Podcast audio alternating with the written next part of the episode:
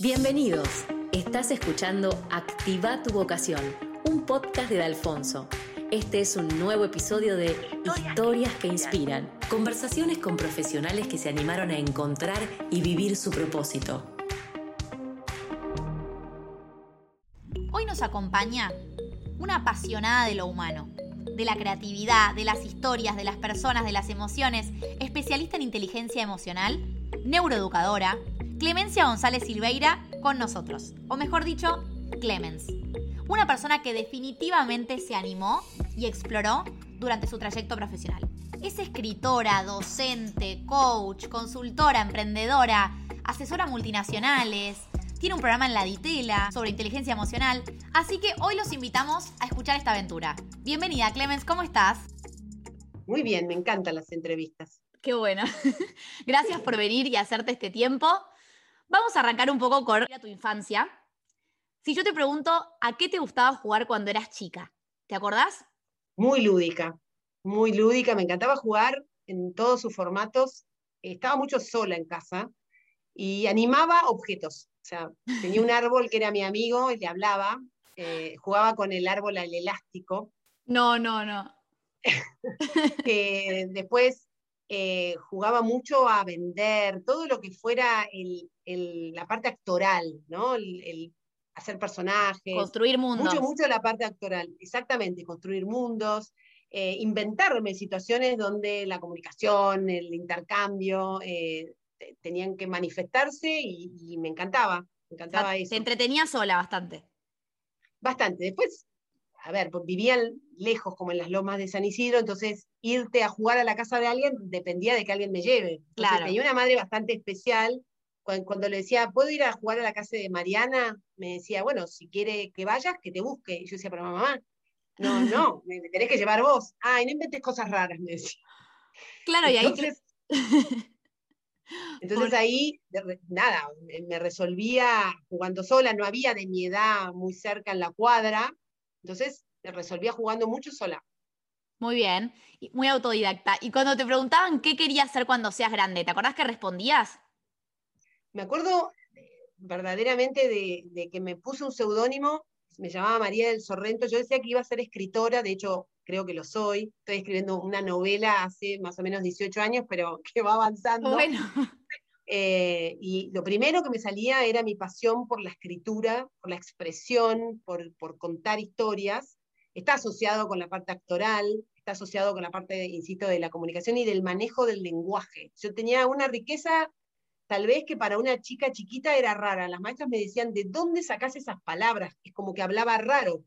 Decía jastial, decía cornucopia. Me decían, ¿de dónde sacás mis, mis, redacciones en el colegio? Eran como de un lenguaje súper elevado. Claro, pero leías mucho, ponele. Leía lo, típico, leía Carolina se va de vacaciones, es una colección típica de chicos. Eh, mucho Lewis Carroll, mi padre tenía como, como una ascendencia inglesa, entonces eh, mucho de mi lectura tenía que ver con otros universos que tal vez otros chicos no leían. Claro. Eh, pero sí, la lectura formaba parte de, algo que alimentaba eh, mi, manera de volcarlo a, historias. Y Muy bien. como te digo, tenía un seudónimo, María del Sorrento. Aparte tenía mucho con, cómo sonaban las palabras. Tengo un amor por las palabras y, siempre digo, estas palabras me encantan y estas no me gustan. Y todo tiene que ver con cómo suena. Bien, ahora vamos a, ya que estamos hablando de, lo que amas, ¿no? De una palabra que te gusta. Elegí cinco cosas que ames hacer. Ya sé que hay un montón. Vamos a ayudar. Bien. Vamos a ayudar. Una de las cosas que me di cuenta a lo largo de la vida y lo descubrí muy joven es toda oportunidad que había donde alguien necesitaba ayuda, yo levantaba la mano e iba. El primer recuerdo que tengo con eso es a mis 15, estaba en la casa de una amiga y la señora que trabajaba necesitaba alguien que cuida a su hijo en el hospital de San Isidro. Y yo levanté la mano y fui. Eh, y me di cuenta que es eso, una es ayudar. Eh, otra de las cosas que me gusta es eh, los humanos en general y sus conflictos. me encanta el saber sus historias, me encantan las historias de familia.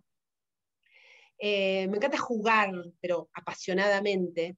Me encanta hacer chistes.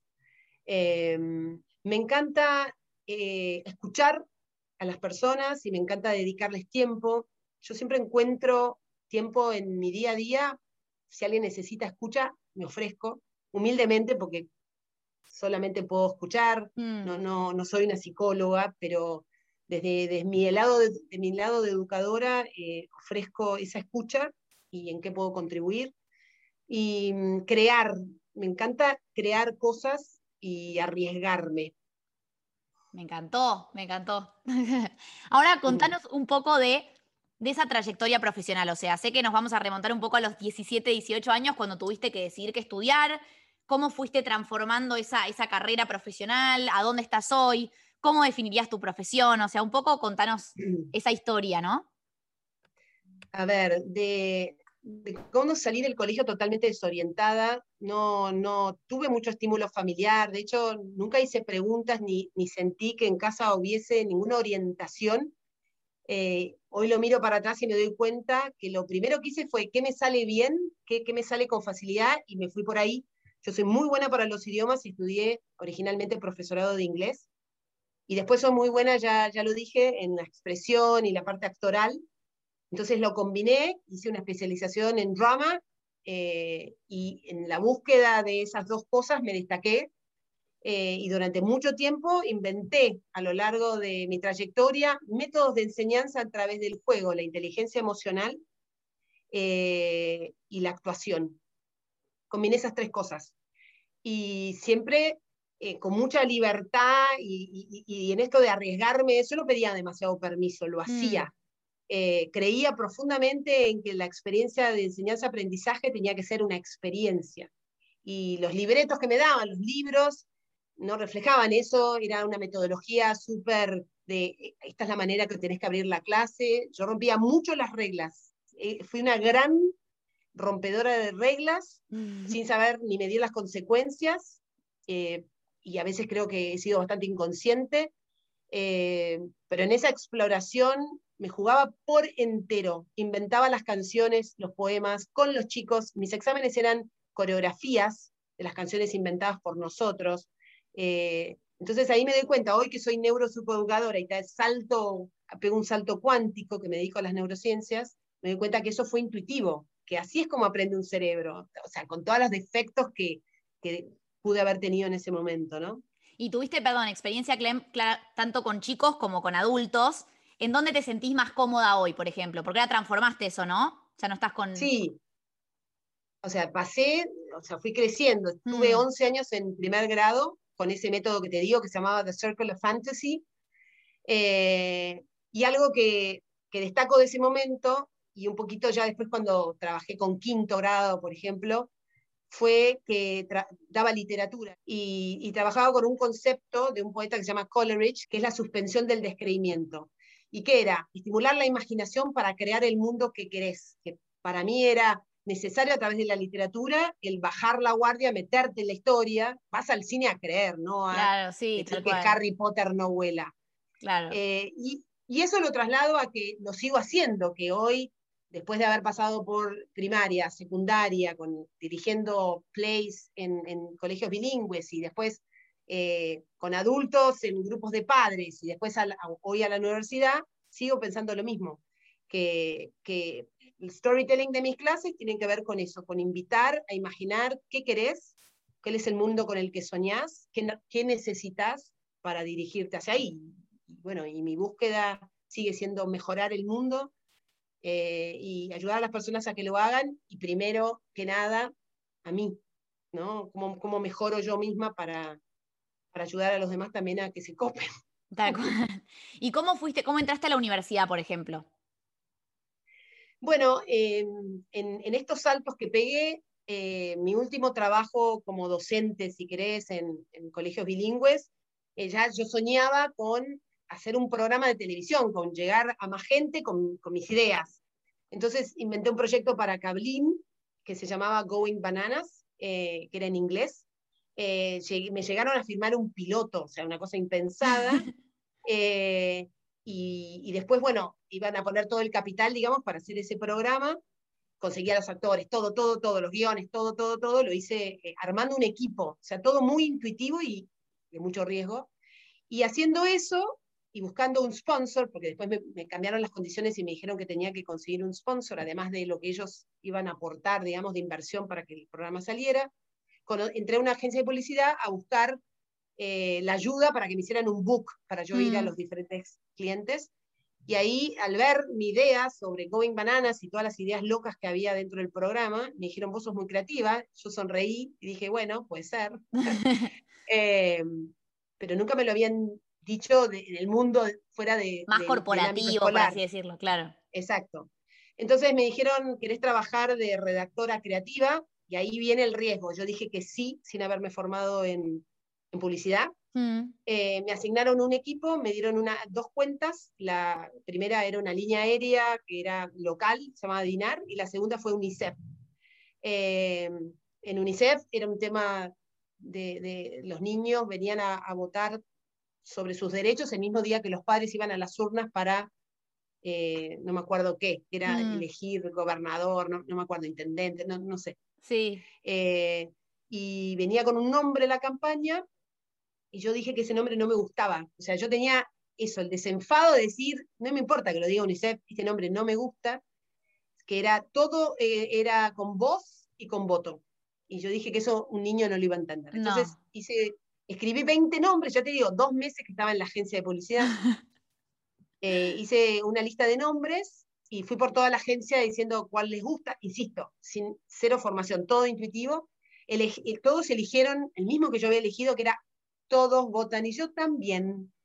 todos votan era mayúscula de imprenta y representaba a los adultos, la mayúscula de imprenta. Y después venía un niñito y escribía con su propia letra de niño arriba del todos votan, y yo también, porque por primera vez también voy a votar. Bueno, tan es así, long story short, eh, eso fue lo que ganó y yo lloré ese día y cuando salió la campaña y me quiebro, en la 9 de julio y Julián Weich estaban las, los cara pantallas, me recibí de creativa para mí misma. Acepté que, que ser creativo no es tener un don, es laburar las ideas, es arriesgarte, es animarte, es es creer que, si le pones garra y, explorás y sos curioso, podés crear, y crear es creer. Tal cual, qué loco, Clem no sabía eso. ¿Y después cuánto tiempo estuviste ahí en la agencia? Y en la agencia estuve dos años, em, y, bueno, y en el medio me separé de, mi marido, eso fue algo muy triste. Em, y, y, viré, volví a la docencia y ya con toda la, energía de, toda la parte creativa y volví reloaded. Eh, trabajé cinco años más eh, a full con la creatividad, estimulando a los chicos. Eso fue una locura porque hoy tengo a chicos de 30 años, que son mis exalumnos y que me recuerdan y me dicen cosas muy lindas y lloro cada vez es que, aparte para ese momento era como raro tener una profesora así, que te con estas ideas. Hoy ya capaz va más por ahí, viste la educación, pero en ese momento... No, era muy loco. Eh, todas las cosas que inventé con ellos, los permisos que nos daban, si había algún tema o había algún chiquito que yo detectaba que emocionalmente, e, eso era lo primero que tratábamos.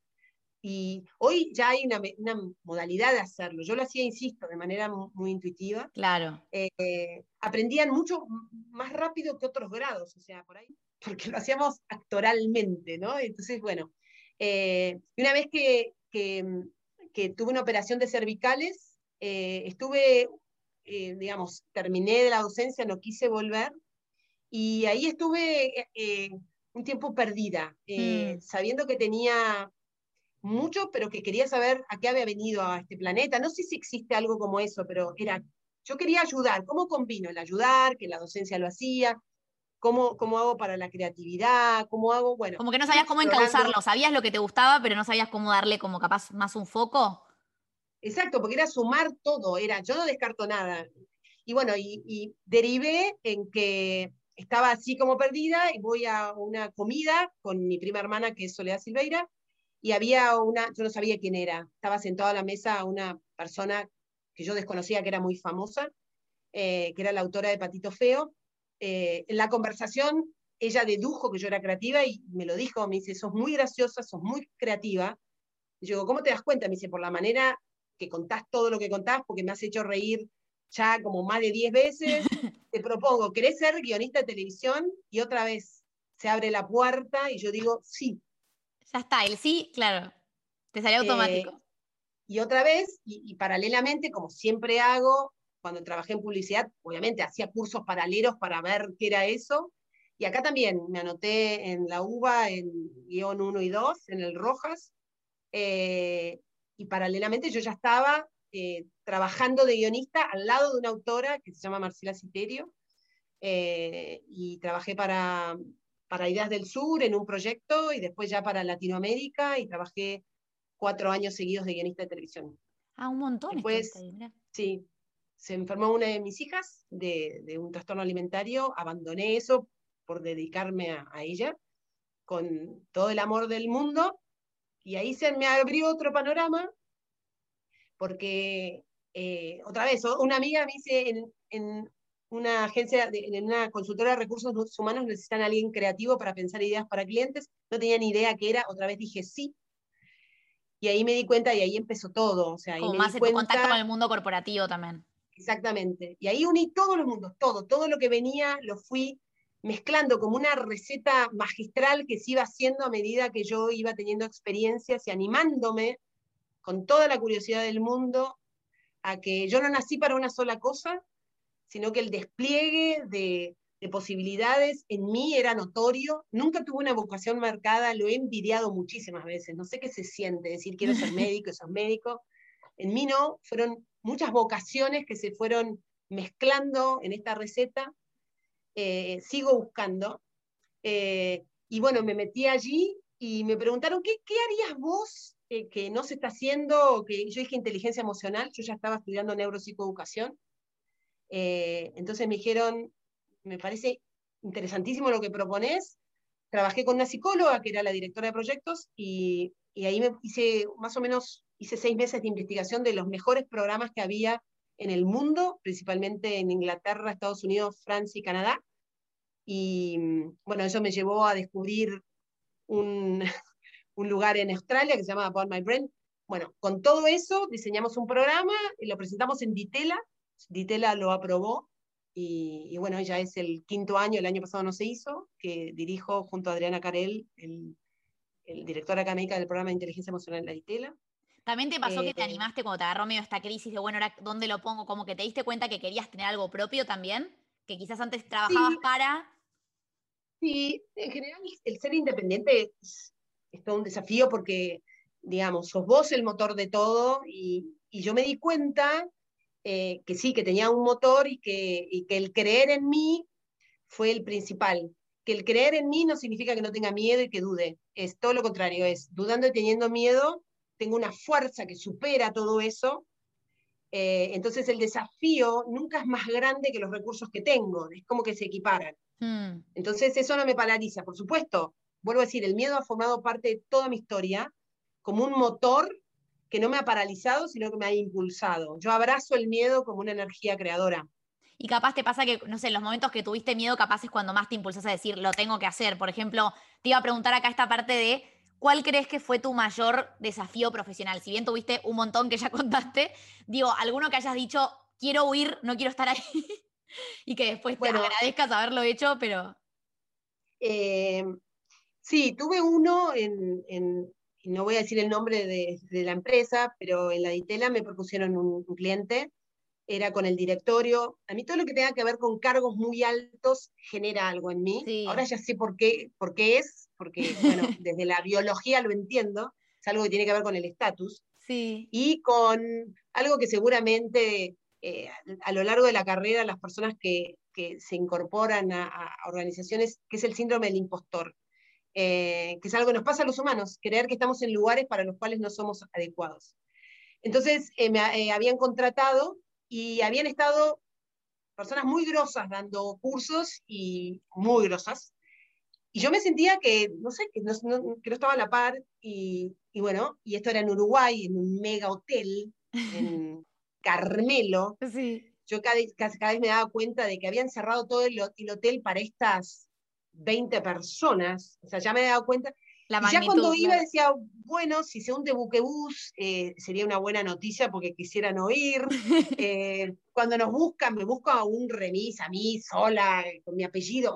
no, no, no, te sentías en chocamos, eh, y si chocamos está todo bien. Todo el tiempo quería postergar y quería, y bueno, y, y después yendo me dio como, no digo que es un ataque de pánico, pero me dio un ataque de ansiedad, me empezó a latir el corazón, me mareé Aún así, llegué al lugar, me calmé, tengo estrategias de gestión emocional para hacerlo. Eso te iba a preguntar, sí. O sea, ¿utilizaste alguna herramienta para pasar?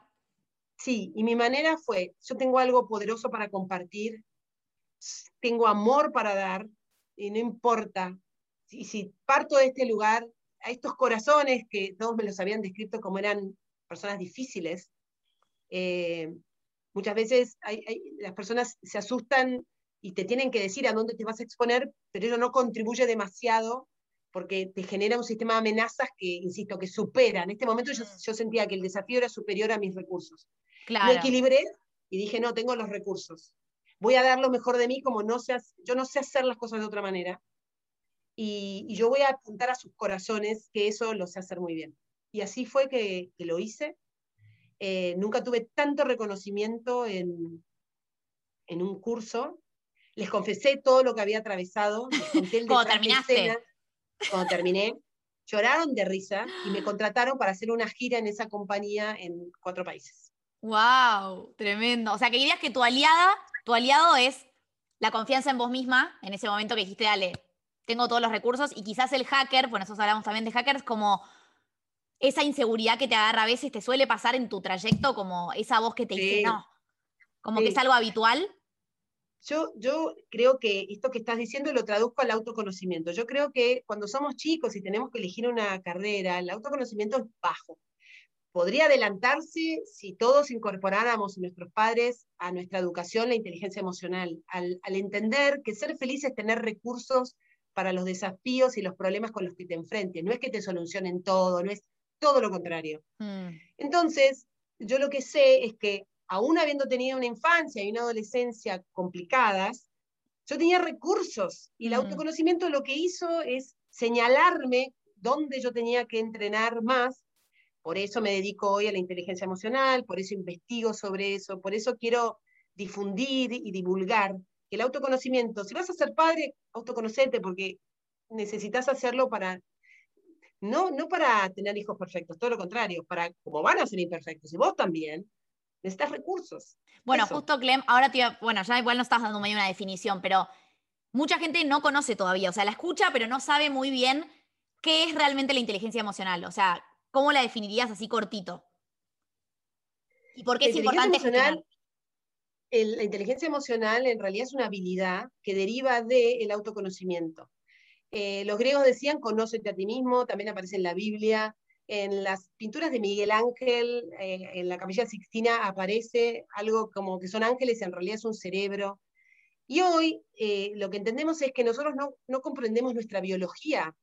Nosotros tenemos un cerebro y porque se afirmó en algún momento que somos lo que pensamos y que pienso, luego existo, hoy esa revisión es, no, no, nuestros sistemas más antiguos, que son eh, cómo evolucionó el cerebro, ameritan que sepamos la mayor parte del tiempo vas a querer estar en automático. Hmm. Que, si, que si algo en, tus programas, desde que sos niño, cargaste, van a continuar ahí, porque de alguna manera el, tu sistema cerebral interpreta que los guardas por alguna razón y que te van a ser buenos para la supervivencia. La inteligencia emocional es utilizar la información que tienen las emociones para pensar mejor. Es trabajar en equipo con todo el cerebro. Eh, hay gente que se declara, yo soy re racional. ¿Qué quiere decir con eso? ¿Qué mm. hace con las emociones? Eh, ¿cómo, ¿Cómo las escucha? ¿Cómo las incorpora? ¿Cómo le permite entender que son ninguna otra cosa más que una información que aparece en el cuerpo y que viajan a una velocidad diferente que el pensamiento? ¿Cómo puedes afirmar eso si no conoces cómo funcionas? Entonces la inteligencia emocional es una habilidad que se desarrolla a partir de conocer la biología y a partir de entender luego cualquier modelo que sirva para eh, incorporarlas. ¿no? Eh, nosotros estamos en un modelo educativo que nos enseñó que sentimos cosas porque nos pasan cosas. Entonces, no sé, yo me enojo porque mi hija dio un portazo. No, por lo externo. claro, yo interpreto el, portazo como una falta de respeto porque yo estoy en una reunión y ella pegó un portazo. Lo que me enoja es mi interpretación, no es el portazo. Claro, claro. ¿Entendés? Entonces, entender todo eso, que reducirlo a, en una respuesta es difícil, pero sería adentrarte en todo ese mundo para poner orden en lo que sabes y en lo que no sabes de cómo funcionamos. ¿Y por qué vos lo estás, como ahora que estás trabajando con adultos y en empresas, digo, ¿por qué es importante en una organización tener en cuenta esto? Porque para crear y para innovar, tener bienestar y calidad de vida, tenés que entender cómo funcionan los humanos que estás liderando, con aquellos con los que tenés que cooperar para lograr cosas. Entonces, sí se pueden hacer cosas, pero ¿cuál es el costo? Hmm. Yo siempre digo, bueno, yo miro a una empresa de autos y digo, la verdad que es increíble haber logrado tener un auto con esas características, es increíble, pero yo siempre digo, ¿qué hay detrás de ese auto? ¿Cuántos conflictos, cuántas peleas, cuánto malestar, cuántas enfermedades, cuántas faltas de sueño, cuántas horas que no estoy con mi familia? lo más importante no es eso, es llegar con calidad hmm. a construir cosas y, que están relacionadas con, el progreso, pero evolucionando como especie, eh, siendo capaces de ser y, alinearnos con nuestros valores, no siendo tu peor versión porque estás en automático, porque estás reactivo y, te justificas, sino mm. haciéndote responsable y protagonista de que no sos lo que sentís, no sos lo que pensás, pero tenés que entender cómo funcionar para entender por qué funcionas así. Hmm. Y hoy sentís que, por ejemplo, justo con la situación que estamos viviendo, la pandemia, digo, vos en tu caso tenés, porque también vos sos coach, Clem, ¿no? Yo soy neurocoach, eh, o sea, neurocoach, o sea, si querés eh, el, mote de, coach, no soy coach ontológico, no tengo una formación, sino que se desprende de, mis formaciones de neuropsicoeducación y de neuroliderazgo, que es lo que te conté que hice con, con, la Palma Brain en Australia. Eh, y otra cosa que hice de, mm, eh, bueno, ahí se, me hizo un gap en la memoria. Pero digo, ¿tuviste en este tiempo más consultantes en ese punto o no? Como gente que realmente... No, A ver, eh, en cuanto a, los consultantes, el año pasado yo abrí un espacio gratuito que se llamaba Permiso para Sentir, y sí, en general nos falta muchísima alfabetización emocional. O sea, alfabetización emocional y por qué, porque se educa como se educa cualquier otra habilidad. Hmm. Eh, y sí, en las empresas me invitaron a dar muchas charlas. Yo creo que la charla, de alguna manera, pone el tema sobre la mesa. Sobre la mesa, claro. Pero el entrenamiento real eh, todavía estamos empezando, ¿no? Como que yo creo que no se llega a, no hay un compromiso todavía real. Estamos con la parte de entrenamiento.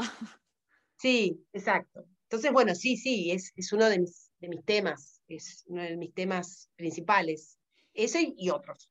Y a, pesar de todo lo drástico, entre comillas, que estamos viviendo, ¿sentís que es una época que nos invita a qué? Si tuvieras que continuar la frase, o sea, esta es una época que nos invita a...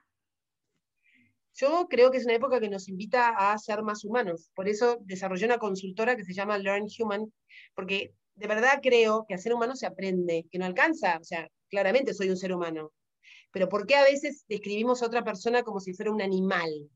Porque pareciera no alcanzar a ser eso que se espera de nosotros. Que el entrenamiento tiene que ver con que potencialmente somos seres capaces de hacer el bien en el mundo y la guerra y la pobreza es un invento humano.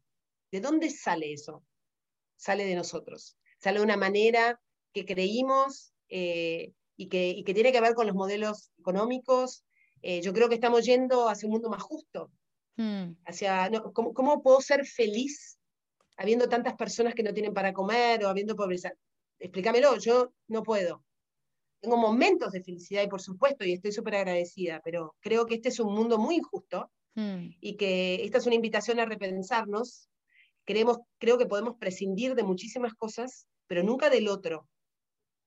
Eh, mi felicidad está representada por lo que recibo y lo que doy en ese intercambio hmm. y lo que puedo contribuir.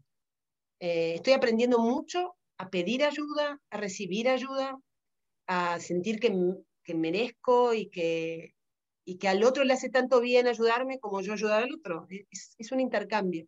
Y sentís, Clem, ahora por, claramente por todo lo que venís contando, sentís que estás si bien la vocación es, son muchas cosas, pero hoy te sentís en paz con eso o conectada con lo que viniste a hacer, hoy te sentís en esa vocación. Yo creo que sí. ¿O en esas vocaciones?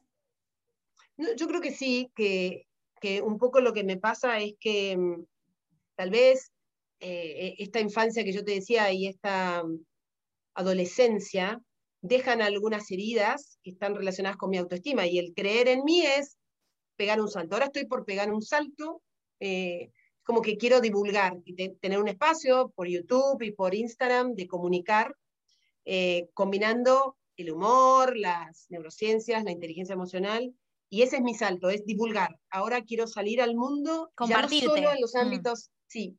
Y, compartir y escuchar, ¿no? Porque yo creo que lo que estoy pensando, que todavía está dando vueltas, estoy en un momento creativo, estoy con una, con una community manager y con un, publicista, eh, y yo armé un equipito que estoy solventando yo solita. Eh, este site se va a llamar Muy Humana, tan humana. Eh, y, bueno, y, la idea, como digo, es salir al mundo a divulgar eh, y también a escuchar, ¿no? Como que sea algo que se retroalimente del público. Eh, sí, también ver qué necesita o qué está buscando la gente también en ese espacio, ¿no? Exactamente, sí.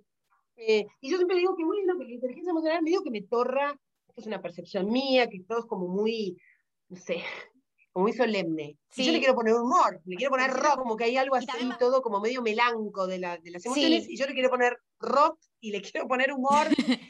Me encanta. Y es nada, y, tengo muchas ideas, por eso digo que uno, mira, la parte de guionista, la parte de, creativa, la parte actoral, todo, y tengo dos chicos jóvenes que se, no sé, que me creyeron y acá están conmigo, estoy súper agradecida, y el otro, ayer les dije, che, va a estar bueno esto. ¿Y qué por qué crees que estamos acá, Clem? y para Clem, por ejemplo, en tu caso, una súper creativa, digo, ¿tenés momentos en los que estás seguramente más bloqueada que otros? Y digo, ¿qué haces en esos momentos para conectarte con vos o, con ese lado más de inspiración? Mm, bueno, esa es una buena pregunta porque en realidad no me gusta definirme como creativa. Yo lo, mm. que, lo que hago es trabajar sobre la creatividad. O sea, la creatividad para mí es, cuanto más diverso sea aquello de lo que te alimentes, más diversas y creativas van a ser tus ideas. Entonces, como digo, la curiosidad para mí es el precursor, y la, curiosidad y la creatividad de la innovación. Para hacer algo nuevo, tenés que combinar esas dos cosas. Ambas son músculos. La curiosidad es un músculo, la creatividad es un músculo, y como resultado da innovar en algo, ¿no? Eh, yo admiro mucho a aquel que innova con cosas sencillas, pero que hacen un upgrade algo que ya existía. Odio mm. la copia, a pesar de que yo insisto, todos copiamos. ¿Copiar qué quiere decir? Esto ya existe, pero yo lo remodelo y lo mm. innovo. Claro. ¿Entendés? No, no existe no copiar. Nada existe en este planeta si no hubiéramos copiado un pájaro que salió un avión. O sea, sí, sí, sí, tal cual. Pero innovar para mí, ese es el desafío. Mi desafío hoy es divulgar, eh, es ayudar, insisto, cuando digo ayudar, todo el amplio espectro que lo que significa ayudar es contribuir, eh, brindar mi tiempo y, bueno, y vivir de esto, como mi propósito es vivir de lo que creo. Y no es que hoy no lo haga, pero digo, todavía más profundamente, todavía más profundamente. Mm, muy bien, perfecto. Y por ejemplo, Clem, hablando un poco ya que estamos de las ideas, de la inspiración, ¿tenés personas referentes en tu vida que te inspiren día a día? Eh, para mí hay un montón de seres silenciosos que me inspiran eh, y me los, encuentro. Yo me llama mucho la atención, insisto, cuando yo me cruzo con gente. Eh, son los pequeños ejemplos de, cómo las personas resuelven cosas. Mm. y eso me inspira muchísimo. Me produce mucha admiración eso. y me quedo boquiabierta, ¿no? Porque digo, wow. Mm, y eso me produce admiración. Em, después, a ver, inspiración en, mi parte creativa, todo lo que está a mi alrededor me puede inspirar. Todo, cualquier cosa. O sea, me he ido a inspirar a, a Easy, ponele.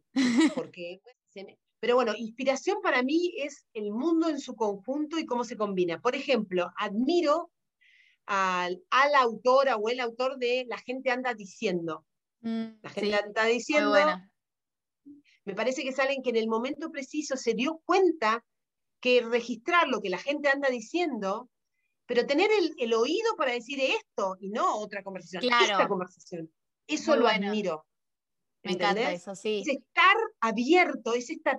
Eso me parece tan creativo. Bueno, eso, eso me produce admiración, inspiración, y yo quiero llegar a ver, humildemente, a ver si yo logro también hacer eso con lo mío. Lo vas a hacerlo. Y después, por ejemplo, si ya tenemos que hablar de un tema para cerrar, ¿cómo definirías a los jóvenes de hoy? ¿Cuál es su aporte? Em, yo creo que los jóvenes de, hoy, para mí son una gran intriga. Mm, no sé si sé mucho, pero lo que creo es que tienen entre manos eh, una situación muy particular, que es la conciencia del planeta, la conciencia de elegir a dónde quieren eh, trabajar y saber si sus valores se alinean. Como yo veo eso mucho más fuerte. Algunos mandatos que no recomiendo a nadie que vaya a encarar una carrera es, o sí, ¿por qué vas a elegir esta carrera? ¿Qué es lo que hay detrás? ¿no? Eh, y, y, no digo que esté bien ni que esté mal, solamente que van a ser dos experiencias muy diferentes eh, elegir porque hay un mandato o porque me concentro en cuánto voy a ganar, a es lo que quiero, es lo que quiero aportar al mundo. Me encanta. ¿El mejor consejo que te hayan dado? Uno de los mejores consejos que te hayan dado. Está relacionado con la imperfección. Eh,